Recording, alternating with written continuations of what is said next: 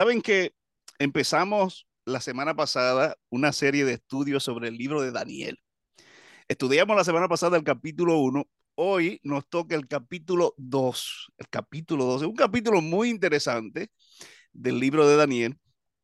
Eh, y queremos desglosar un poquito, conocer para todos los que nos están escuchando, ya sea adventista o interesado en conocer eh, eh, la palabra de Dios, la profecía, hoy es un buen día para, para que tú te sientes allí con tu esposo, con tu esposa, con tus hijos, eh, eh, o si tú estás solo, no importa, Dios está allí contigo y abre tu Biblia en el capítulo 2 del libro de Daniel. Hoy está conmigo, eh, tengo un invitado muy especial, el pastor, doctor Pablo Huérfano. El pastor Huérfano fue mi pastor Trabajé con él un tiempecito allá cuando estaba en Lawrence, Massachusetts. Eh, ha sido pastor, pastor por muchos años. Fue director de escuela sabática de la Northeastern Conference y ahora mismo está trabajando eh, allí. En, eh, le voy a preguntar, yo sé que está en, en la iglesia de Hebrew y otras iglesias, pero para mí es un gozo poder tenerlo en el programa de hoy. Pastor, bienvenido a Descubriendo la Verdad. Bendiciones. Gracias, Pastor Anthony, gracias por esta oportunidad de poder dirigirme a tu audiencia y también repasar la palabra del Señor. Amén, amén. ¿Cuáles son sus iglesias, pastor? Ahorita estoy pastoreando la iglesia hispana de Manchester en New Hampshire y también la iglesia de Hebron Hill en Massachusetts. Perfecto. Dos iglesias queridas. Esas son gente buena. Manchester y Hebron Hill. Que Dios lo bendiga grandemente y que Dios siga dirigiendo su, su ministerio, pastor, junto a su esposa, a sus hijos eh, yo sé que Dios tiene grandes cosas para ustedes, no solo lo que ha hecho con ustedes en el pasado, sino en el futuro Dios lo va a seguir bendiciendo y oramos por eso. Gracias, gracias. muy bien, mis queridos que nos están escuchando, que nos están viendo. Como les mencioné, vamos a abrir nuestra Biblia en el capítulo 2. Eh, eh, la semana pasada estudiamos el capítulo 1, pero no, no, no, no, no hablamos sobre el Nabucodonosor. Y, Pablo, yo quisiera preguntarte, ¿quién, ¿quién fue ese rey Nabucodonosor? Porque aparte de lo que nos dice la Biblia, ¿tenemos alguna otra información sobre quién fue y más o menos en qué años nos ubica el capítulo 2 de, del libro de Daniel? Sí, claro, Nabucodonosor es el hijo de un rey babilónico llamado Nabonido. al morir su padre, realmente él toma control de la ciudad de Babilonia. Para el tiempo de la muerte de su padre, eh, Nabucodonosor era el, el que guiaba las, las huestes de, invasoras del imperio neobabilónico, como se conoce en la historia.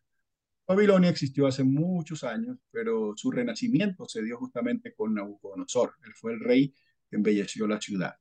En el momento del año 605, él se encontraba invadiendo Jerusalén y es el, justo el versículo 1 del libro de Daniel, donde él toma cautivo al rey de Judá, Joacim, y también lleva en esta ocasión a algunos de los eh, principales jóvenes o príncipes para ser educados en la corte babilónica. A esta edad, eh, Nabucodonosor se crea alrededor de sus, en su juventud, que tomó control de la ciudad regresó rápidamente para tomar control de Babilonia, justo cuando se encontraba en la campaña de invasión y estaba en Jerusalén. Perfecto, interesante. Este rey, según nos cuenta el capítulo 2, tuvo un sueño. lo interesante del sueño de, Nabucodonosor, eh, pastor, es que a él se le olvidó por completo el sueño. Pero eh, él tenía eh, caldeos, magos, encantadores. Háblanos un poquito de, de, estas personas. ¿Quiénes eran y a qué se dedicaban eh, eh, ellos? Bueno, realmente pues la Biblia nos, nos, explica estos detalles. Eh, Nabucodonosor era un rey muy inteligente porque lograba que los países que invadía traer príncipes de esas, de esas comarcas o de esas ciudades o de esas naciones o de esos pueblos invadidos los traía para ser educados en Babilonia y para que sirvieran como parte de su corte. En otras palabras, fueran consejeros del rey. Es por eso que se le llama sabio y magos, porque eran entrenados en, no solo en la lengua caldea, sino que además pues eran enseñados en otras áreas, sobre todo administrativas, para que fueran administradores. Y de esa manera Nabucodonosor se congraciaba con los otros dioses. Para Nabucodonosor, Marduk era su primer dios principal, pero Nabucodonosor no estaba limitado a Marduk. Sino como Babilonia era una ciudad politeísta, él respetaba también los otros dioses. Eran dioses menores, pero eran respetados. Es por eso cuando él trajo el tesoro del, del templo de Jerusalén, lo llevó al tesoro del templo eh, real para él en el palacio principal del dios principal allí en Babilonia, el, el templo a Y así pues, de esta manera, él coleccionaba jóvenes que le pudieran servir, lo pudieran aconsejar y además pudieran también ser así como corregentes de su imperio para manejar mejor las masas conquistadas. Interesante.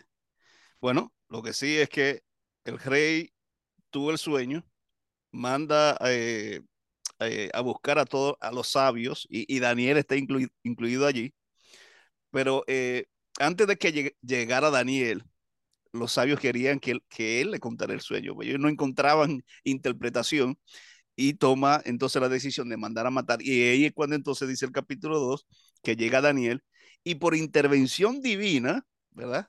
Dios entonces le revela a Daniel.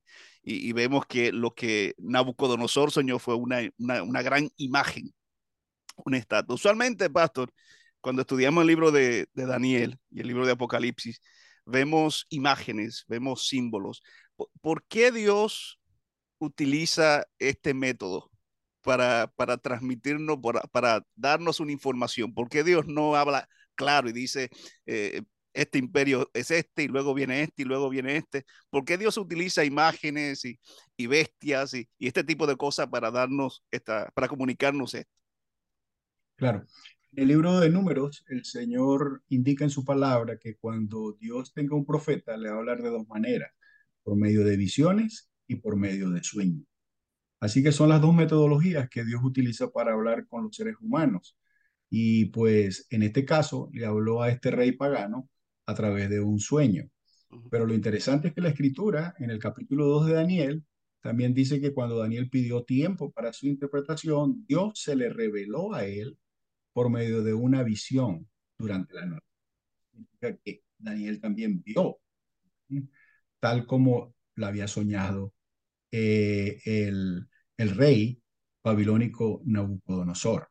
Así que, pues, al verla él, la imagen, pues, tenía todos sus detalles. Estaba seguro que Dios le había revelado a él esto. Una visión, a diferencia del sueño en las Sagradas Escrituras, es que una visión la, persona o el profeta lo ve estando despierto, pero, le, pero experimenta al mismo tiempo aspectos sobrenaturales. Una de ellos es que no respira. Cuando el profeta entraba en visión, pendía la respiración de él.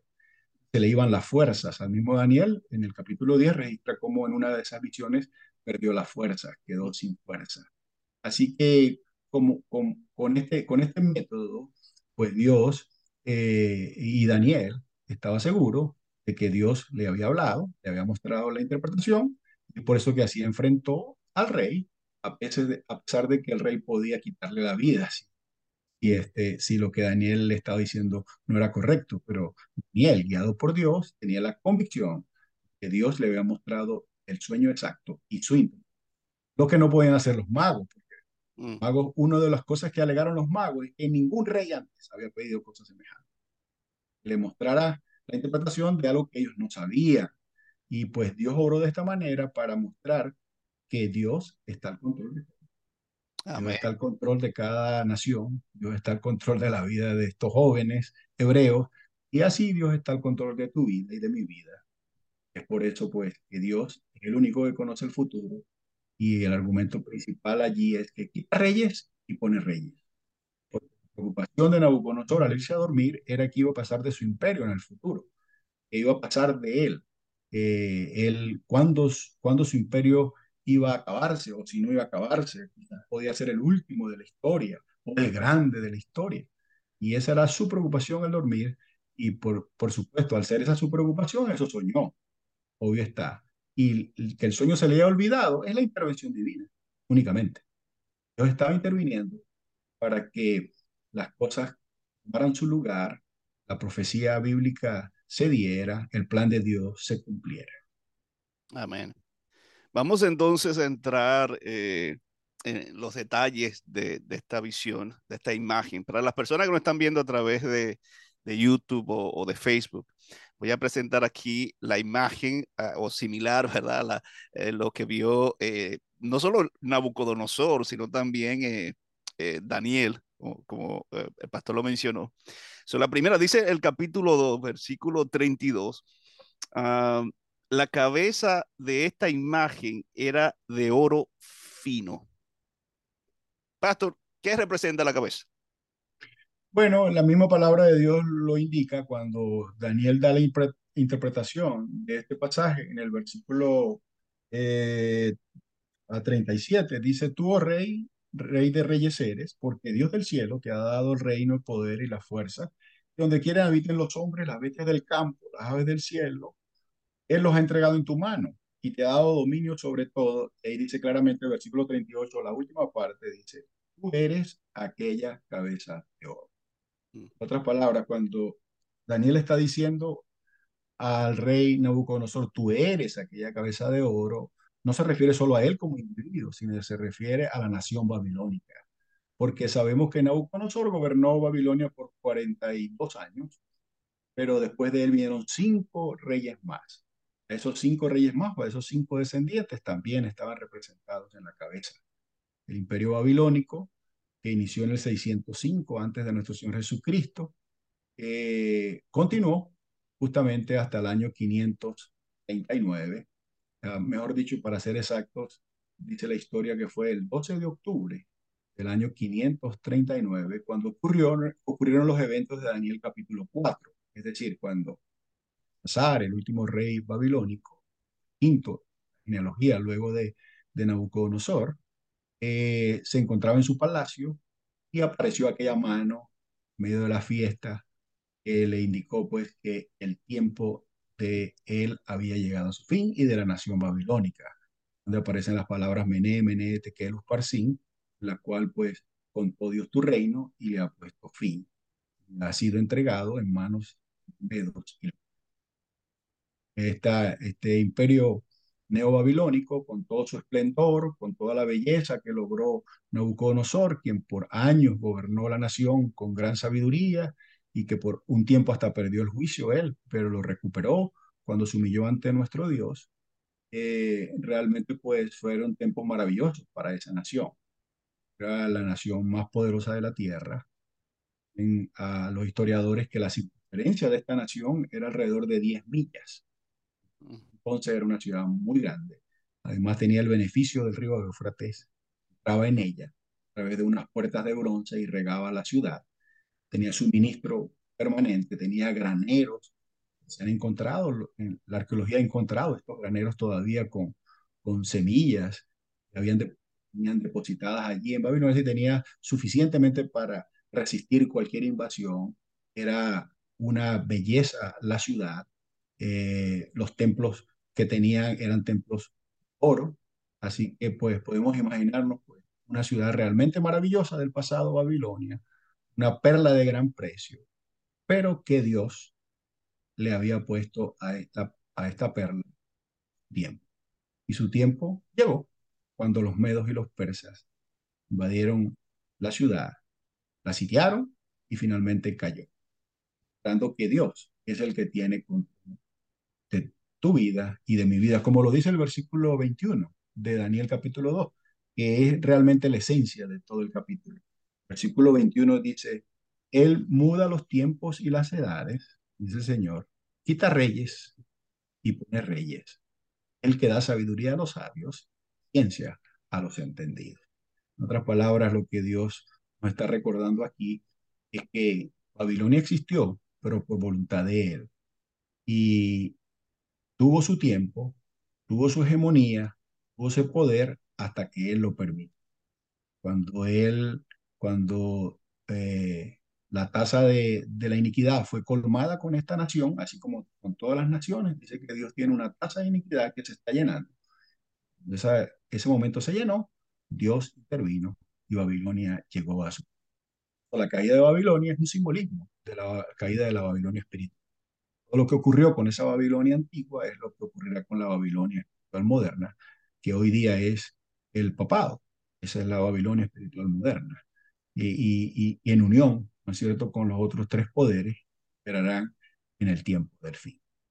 Esa misma caída estrepitosa que ella tuvo es descrita por todos los profetas de la antigüedad, realmente el libro de Isaías, el libro de Jeremías, Ezequiel, todos ellos describen la caída estrepitosa de esta ciudad y cómo Dios toma control finalmente de la historia.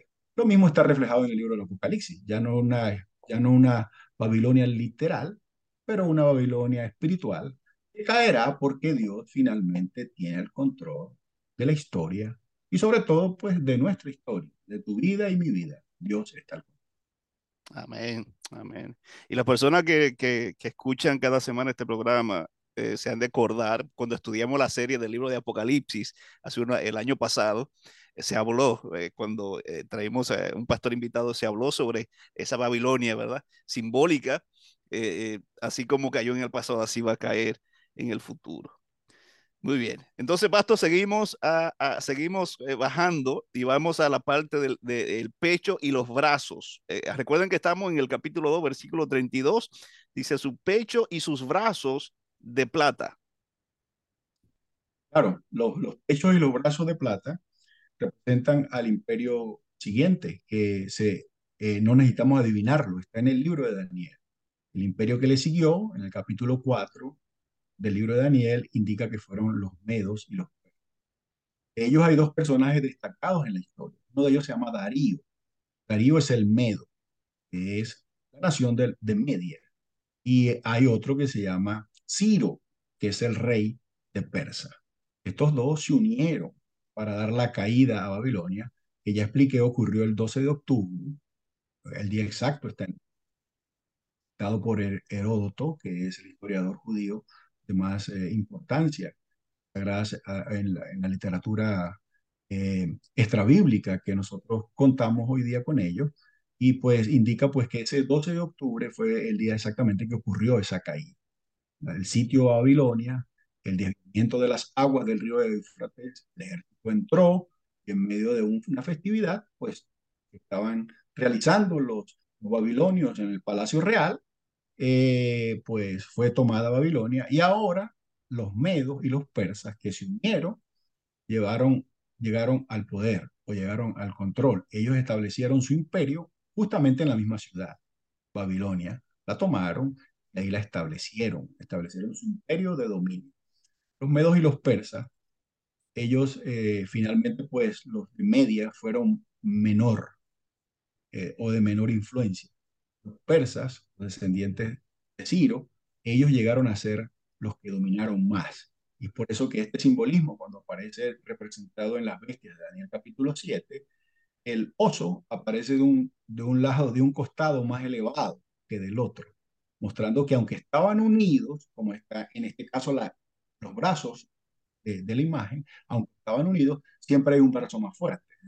Si tú eres derecho, tu brazo derecho es más fuerte si tú eres zurdo, tu brazo derecho es más zurdo. Es decir, uno va a tomar control de otro. Eso fue lo que ocurrió en la historia. Realmente en la dinastía de, de Ciro, ese gran libertador que hablaba la Biblia, que vendría, porque el pueblo de Dios estaba esclavo en Babilonia para ese momento, ese 12 de octubre del 539, ahora entonces los reyes persas fueron los encargados de dar libertad.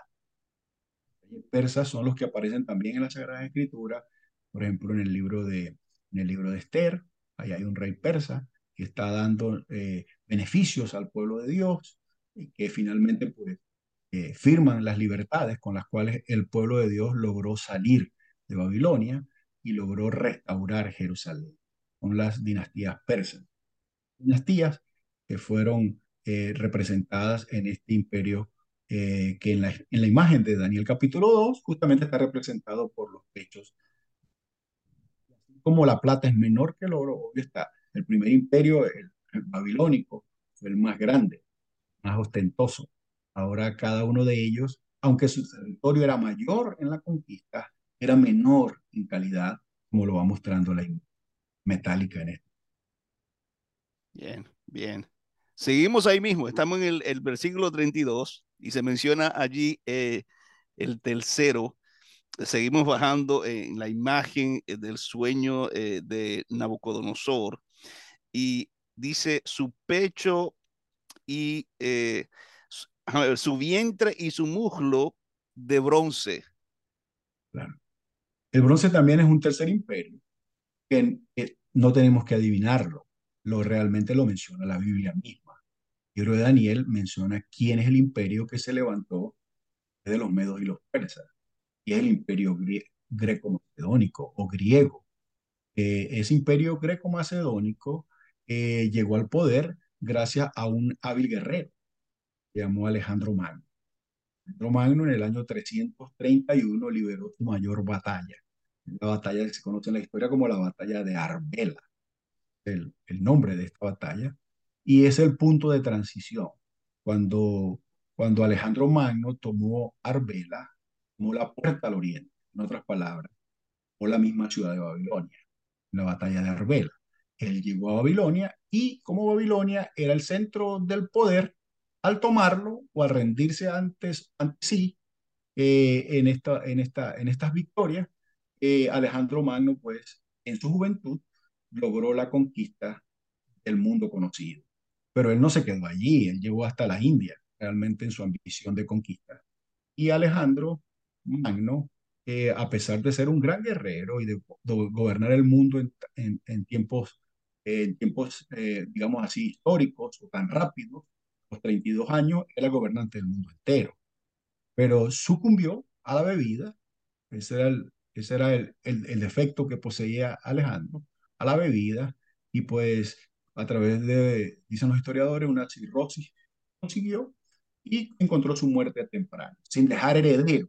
Y es como consecuencia que su imperio ahora viene a ser repartido entre sus generales, o que más adelante lo va a llamar los cuatro vientos, el libro de Daniel, pero son los generales a los cuales se repartieron. De esos cuatro generales, dos dinastías predominaron. Una de ellas es la dinastía en el sur y la otra la dinastía en el norte. Los del norte, pues, sitiados en Babilonia y los del sur sitiados en Egipto. Y hubo esos grandes conflictos entre esas dos dinastías finalmente, pues, fue eh, o llegó a la palestra el último y cuarto imperio de la historia representado aquí por metales, que es el, las piernas, la fortaleza de hierro. Este imperio greco-macedónico importante, porque los griegos son los que trajeron eh, eh, su cultura, conoce como la helenización, este periodo, porque los griegos fueron gente muy educada, muy culta, y, y, y, esa es una de las razones que en la Biblia los griegos se burlan ¿no? del mismo Señor Jesucristo, aunque cuando Jesucristo estaba por morir vinieron algunos griegos a buscarlo, a ver qué podían aprender de él. La cultura griega era una cultura, digámoslo así, más bien como en nuestros días. Saber griego era como saber inglés, como manejar el mundo, con las clases educadas, y eso eh, permeó al siguiente imperio y lo polarizó. Entonces, este, este vientre, ¿no es cierto?, de bronce, representa justamente a ese tercer. En el libro de Daniel, eh, nada se ha extraído de la historia, más que meros detalles, pero todos ellos son mencionados. Los primeros tres imperios son mencionados por nombre y apellido. El cuarto no es mencionado específicamente, pero entonces allí viene eh, eh, el elemento de la historia en la profecía para poder identificar eh, la, o, o, tener una identidad clara de quién es el cuarto imperio, dado por las piernas. Tenemos, te, Pastor, tenemos una fecha de eh, qué año conquistó, eh, eh, conquistaron los griegos a, a los medopersas y, y, en qué año fue conquistado por el siguiente imperio. Sí, por supuesto. El imperio babilónico en sí comienza en el 605 cuando Nabucodonosor entra al poder. Pero al mismo tiempo, él cayó el 12 de octubre del 539. Recordemos que ahora las fechas están descendiendo uh -huh. en, en, el 539.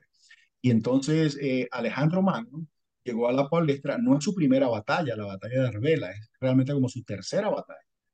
Pero en esta batalla él conquista el oriente, conquista Babilonia en sí. Y al llegar a Babilonia, entonces en el 531, realmente pues es cuando él inicia su imperio y termina eh, según historiadores, en el año 168 a.C., con lo que se conoce como las guerras médicas. Guerras médicas fueron guerras que libraron eh, los romanos, que es el nuevo imperio, ¿no es cierto?, que viene a la palestra en contra justamente de, eh, de los de, lo, de, la descendencia griega o de los griegos, que en este caso eran los, eran los eh, descendientes de los, eh, perdón, de la dinastía griega de Alejandro Magno y de esos dos generales que quedaron disputándose el reino, que eran en el norte, en el norte en el sur es la dinastía ptolomaica o los ptolomeos, se conocen en el sur, eh, los que estuvieron en Egipto, y los que estuvieron en el norte se conocen como los reyes Seleucos. O primero, Seleuco segundo, y así llegan hasta Seleuco como décimo, en las dinastías seleucidas que están basadas Babilonia. Ellos también fueron tomados, disputándose eh, el, el, mundo, fueron tomados por el siguiente imperio que es, venimos, venimos a ver, ¿no es cierto?, en, la, en, en las piernas, el imperio que siguió al imperio griego, pues no es otro más que el Imperio Romano, que estaba en vigencia en los días de nuestro Señor Jesús. Bien, entonces estamos ya ubicados en la parte inferior de, de, esta imagen. Específicamente estamos, para los que nos están escuchando, el versículo 33 dice sus piernas de hierro. Ya el pastor mencionó que es el imperio romano. Háblanos un poquito sobre ese imperio, pastor. Y bueno, en el año, en el año 168 se están dando unas guerras en, en, el, en, en, la parte sur de Grecia y el, que lo, y el que está disputando el poder son los romanos. Parece que Roma es una península en el Mediterráneo, que su contraparte Grecia. Es decir, usted cruza el Mediterráneo, una parte del Mediterráneo, y justamente llega, están ellos al sur del Mediterráneo, y quien le está disputando el poder a ellos son los romanos. Ahora, eh, la conquista de los romanos fue paulatina, no fue de la noche a la mañana, que ellos llegaron a ser gran imperio, pero sí hubieron momentos destacados en la historia. Uno de ellos, por ejemplo, es cuando Jerusalén fue tomada en el año 63, de nuestro Señor Jesús. Otra de ellas es cuando Julio César llegó al poder en el año 44, antes de nuestro Señor Jesús. Fue dado muerte. Julio César fue dado muerte eh, y él dirigía las águilas romanas otras palabras, allí comienza con Julio César los, la, el historial de Césares que gobernaron Roma. Y estos Césares, pues, gobernaron Roma durante muchos años, muchos siglos. Cuando vino nuestro Señor Jesucristo, pues estaba justamente un familiar de Julio César en el poder, que se llama Octavio. La Biblia tiene varios nombres, ¿no? Pero una de ellas es, es Octavio, que es llamado así, o Augusto el mismo personaje Augusto, gobernó el imperio durante los días de nuestro Señor Jesucristo y posterior a nuestro Señor Jesucristo. El imperio gobernante era el imperio de Roma. Y es por eso que el Roma eh, ocupó pues ese lugar de supremacía mundial. Eh, y lo hizo con, con, su ejército, porque todo, toda nación ha peleado con un gran ejército. Que Nabucodonosor estaba peleando con el ejército en el año en el año 605 en Jerusalén, cuando fue llamado al poder. Y así cada poder regente eh, gobernó pues por la fuerza, o por la fuerza, al imperio anterior, y así uno tras otro fueron cediéndose paso a la medida de que un nuevo ejército, con nuevas técnicas de guerra, con, nueva, con nuevos invasores, llegaba al poder. Para los días de nuestro Señor Jesucristo, eh, realmente el imperio romano era el temido y era temido por su discípulo. Aparecen tantas historias, ¿no es cierto?, de centuriones en las Sagradas Escrituras, hombres que fueron a nuestro Señor Jesucristo, porque, temidos porque ellos tenían una gran disciplina, el ejército era un ejército poderoso, y los césares ahora, pues, gobernaban desde Roma un imperio vasto, y tenían Jerusalén, pues, estaba tomada por los romanos. Los días del Señor Jesucristo, los, los, los discípulos que esperaban que eh, fueran liberados del imperio romano, pero cosa que no ocurrió. El Señor Jesucristo vino a traer una liberación muy distinta, no una liberación física, como esperaban ellos, sino una liberación espiritual. Después de la muerte de nuestro Señor Jesucristo, bien siguieron otros césares muy terribles, como Nerón en el año 50 después de nuestro Señor Diocleciano en el año 100 después de nuestro Señor Jesucristo. Ahí se arreció inclusive la persecución del, del pueblo de Dios a través de los Césares. Dieron su vida eh, durante, esta, durante este periodo. Eh, fueron llevados a, las, a hacer entretenimiento de las masas.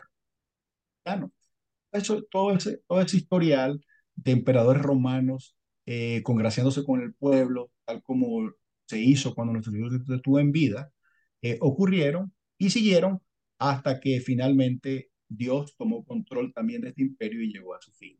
Fue en el año 476, ahora después de nuestro Señor Jesucristo, Rómulo Augustus, que es el nombre del último emperador, vio justamente la caída, el desplome de este imperio.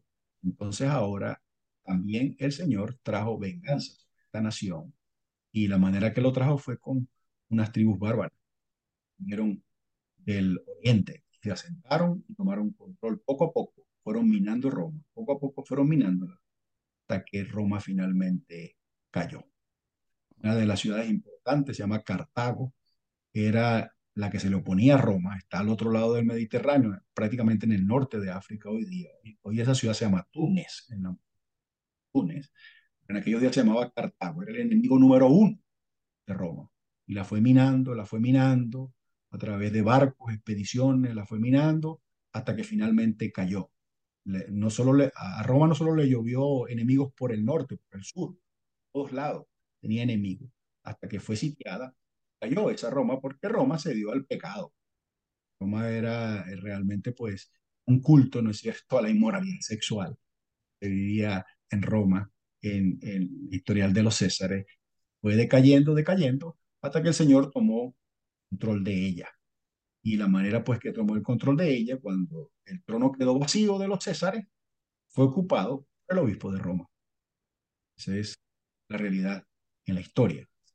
Ocupado por el obispo de Roma, entonces tiene el elemento final que aparece en la estatua justamente es barro, del barro mezclado con hierro. Es decir, es una continuación de Roma.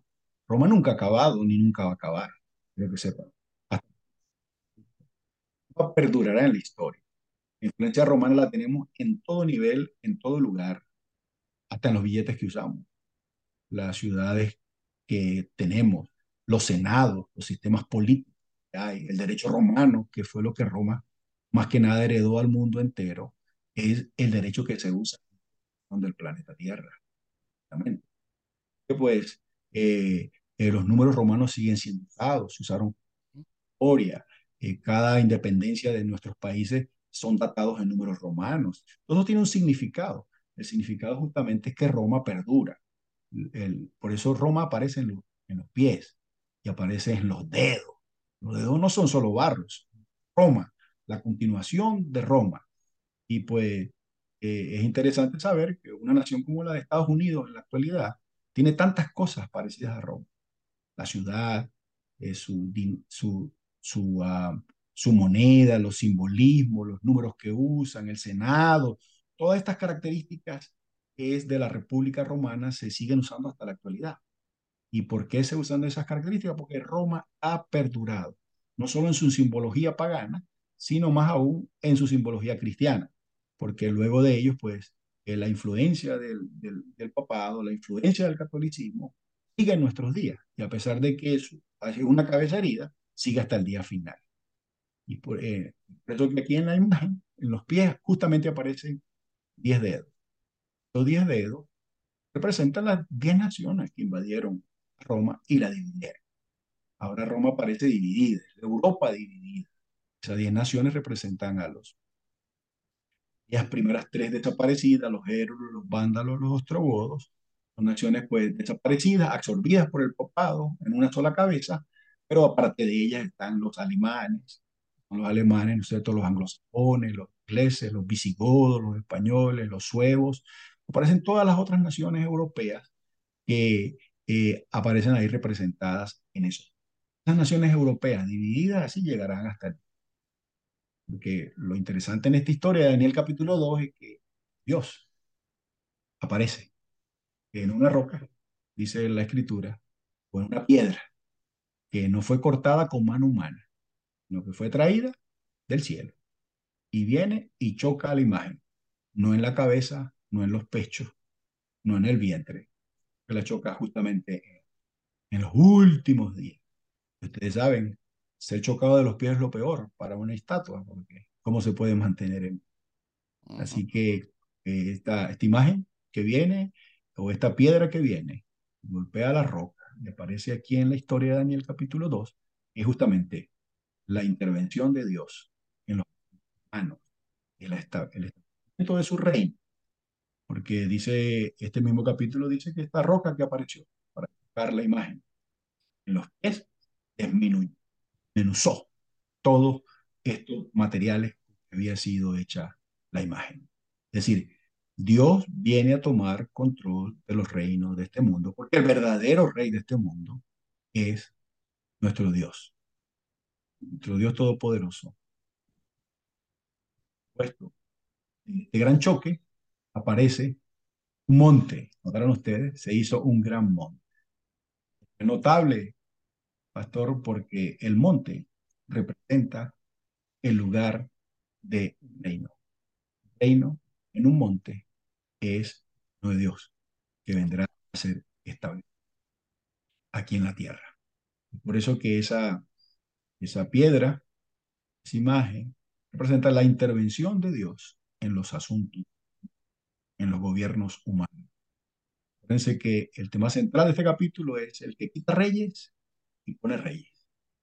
Que da y quita, ¿no es cierto? Y da sabiduría a los hombres. Hoy día estamos gobernados, algunas naciones cada nación dará su cuenta a Dios. Cada gobernante dará su cuenta. Somos dirigidos por algunos hombres. Pero finalmente, el reino a establecerse será el reino de Dios. Impíos pasarán. Los malos se quedarán. Los imperios serán destruidos. Y Dios establecerá finalmente su reino. Entre. El pueblo de Dios tomará control de esta tierra. La montaña que se levanta pues, es el pueblo final que Dios tiene preparado para los últimos días. Ojalá tú y yo podamos ser parte. Montaña. Amén, amén. Para los que nos están viendo, mi querido, en forma eh, quizás resumida de lo que el pastor, doctor huérfano mencionó, eh, recuerden la cabeza, dijo el pastor, eh, representa esa cabeza de oro, Babilonia. luego están el pecho y los brazos de plata, el imperio medo-persa. Luego eh, está el, vientre y el muslo de bronce, es el imperio griego, y están las piernas de hierro, imperio romano, y luego eh, los pies, ¿verdad?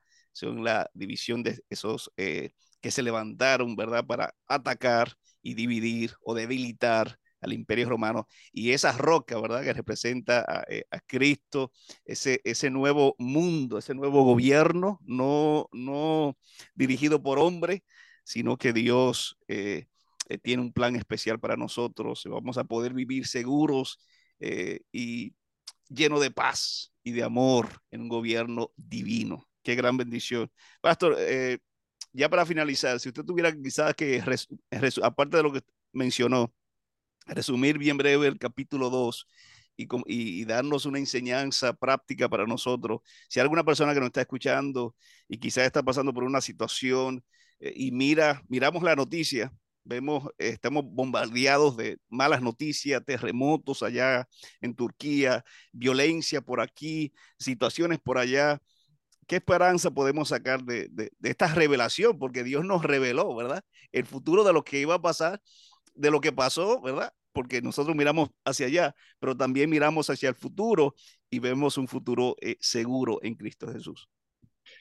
Claro, es importante también notar que quizás no pude hacer énfasis todo lo que pudiera haber dicho, es referente a los pies. El elemento del barro es una mezcla extraña. Número uno, porque no es metal. Y esa mezcla extraña está simbolizando en los días del pies o de los barros, hay un elemento que extraño introducido en él. ¿Y cuál es ese elemento? Ese es el elemento religioso. Barro es justamente muestra que este reino al final será una mezcla de poder civil, que es romano, pero al mismo tiempo religioso. Es el barro.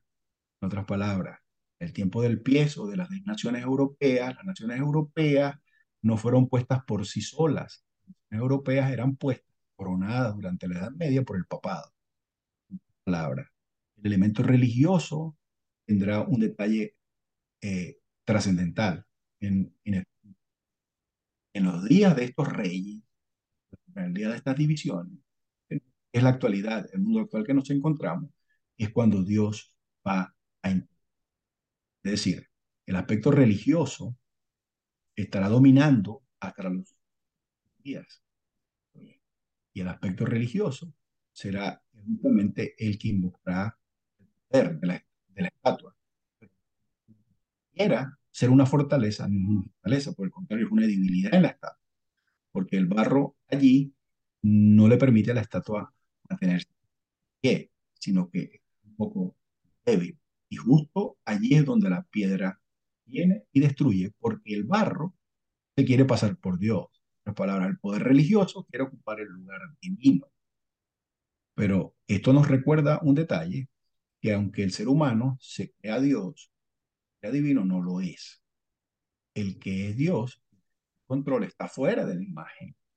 El que está al control, Dios, el que viene con su reino Dios finalmente tiene control de la historia. Es Dios el que va a decir hasta cuándo no más. Dios el que va a decir hasta cuándo no más necesidad en una nación. Dios finalmente el control. Quiera pasarse por Dios o por sabio o el poder, el poder político religioso quiera gobernar la conciencia de las personas, recordemos que finalmente está al control. Estos terremotos, estas señales, señales del fin. Hay diferencia entre ellas y otras que han existido. Solo que esas señales nos recuerdan una cosa, que el ser humano es polvo, que el ser humano es impotente. El ser humano necesita que vivimos en un mundo de, desgracias. En el mundo eh, hay un poder tremendo en este mundo, enemigo, y pues nos sirve para despertarnos, para saber que nuestra redención está cerca, para saber que el fin viene y que viene pronto. Las señales nos muestran de la venida del Señor. Debe llevar a reflexionar, llevar a, a motivar a nosotros nuestra obra de predicación. Conocemos tanto de las profecías, pero no, no le enseñamos a nadie de la misma manera vamos a ser condenados. Uno de nosotros va a dar respuesta de lo que conocemos ante nosotros. Necesitamos nosotros abrir la Biblia. ¿Sabe, Pastor Antonio, ahorita que estoy pastoreando una iglesia? Un plan muy importante. El plan es que hemos decidido que nosotros vamos a ayunar una vez al mes. Mm. Y decidimos que vamos a ayunar una vez al mes con un propósito. Dios nos haga Y ese es el propósito. Estamos haciendo nuestros ayunos. Hacemos unos ayunos una vez por mes en cada una de mis iglesias que tengo. Pero esto haga misionero. Ahí no estamos orando por nosotros. Ni por nada de eso que normalmente oramos. No, no. Que nos haga misionero. Poder abrir la Biblia a otras personas. Porque necesita el pueblo de Dios, sobre todo aquí en América. Y en el mundo entero, digo, pero en América lo necesitamos con más desesperación que en cualquier otro lugar. Es que nosotros seamos capaces de abrir la Biblia a otras base de poder enseñar a otras personas. Y lo hemos combinado con el estudio del conflicto de los siglos. De los siglos es un libro maravilloso en el cual todos los héroes que están allí están con un propósito, abrir la Biblia al mundo entero. entero abrió la Biblia al mundo entero. Juan Wycliffe abrió la Biblia al mundo entero. Juan Hus, todos esos reformadores tienen un propósito, era abrir la Biblia, como los valdenses, que cargaban la Biblia en partes de sus ventas plan que Dios tiene para ti y para mí es que nosotros podamos dar esta verdad al mundo entero. El mundo entero no sabe quién gobierna. Dice, oh, el catolicismo gobierna. Ellos piensan, nada, ¿cómo se te ocurre? Equivocado, eso no es nadie. Él lo enseña. Y como la Biblia lo enseña, nosotros tenemos que enseñarlo. En el día de, este, de estos reinos, cuando va a venir nuestro Jesucristo. Amén. Amén. Alabado sea Dios. Eh, quedó bastante claro, bastante explicado este capítulo 2. Y con esto le motivamos a todos los que están escuchando a seguir estudiando. Sigan estudiando la Biblia, sigan buscando de Jesús, aferrándonos a sus promesas, a su gracia. Eh, y yo sé que vamos a encontrar en ella bendición. Recuerda, la próxima semana vamos a continuar con el capítulo 3. Pastor, antes de despedirnos, quisiera que tenga, por favor, una palabra de oración por las personas que están escuchando y por todos nosotros, para que eh, Dios nos ayude a ser misionero, donde quiera que estemos, podamos compartir la palabra con la persona que nos rodea. Padre nuestro que estás en los cielos, gracias te damos, Señor, por esta linda oportunidad que hemos tenido en esta hora de ahora este mensaje para tu honra y para tu gloria. Cuán apresurados estamos, oh Dios, porque el mundo está convulsionado. Hay señales de tu santa venida. Muchas veces nosotros, tu pueblo, nos encontramos durmiendo. Ayúdanos, Padre, a abrir la Biblia. Eso es lo que necesitamos nosotros, abrir la Biblia a alguien. Y tú puedes conseguirnos a alguien, cual nosotros podamos abrirle la palabra de Dios. Abriendo la palabra de Dios sabemos que vamos a iluminar a otras personas. Vamos a iluminar a otra gente. Vamos a llevar el evangelio tuyo de salvación a otras necesitadas. Renueva en nosotros ese espíritu de ser abridores de tu palabra. Ayúdanos, oh Dios, a enseñarla a vecinos, a nuestros amigos, compañeros de clase, a los compañeros de trabajo, a todo aquel que veamos, que podamos ver una gran oportunidad de cómo abrir la palabra en su casa. Una oportunidad de abrir la Biblia y enseñar estas grandes verdades. Como hijos tuyos las conocemos, hijos tuyos las predicamos, hijos tuyos las hemos entendido. Danos, Padre, tu dirección, tu fortaleza, valor para predicar este evangelio. Ayúdanos a abrir Daniel 2 a las personas. De manera que mostremos que tú estás al control. En, los últimos, en estos últimos días que estamos viviendo, vas pronto a regresar. Permite, Señor, cuando regreses a establecer tu reino, podamos nosotros ser parte de esa nueva montaña, de ese nuevo reino sobre la tierra, justos, redimidos por tu gracia, salvados por tu misericordia, perdonados por tu gran amor Ayúdanos a mostrar ese Jesús a otras personas. Te lo pedimos en ese nombre de Jesucristo. Amén. Amén, amén. Mi querido, gracias a todos por estar con nosotros en esta hora. El pastor Pablo Huérfano y este su servidor, el pastor Antonio Galán, estuvieron con ustedes. Hasta una próxima ocasión. Bendiciones.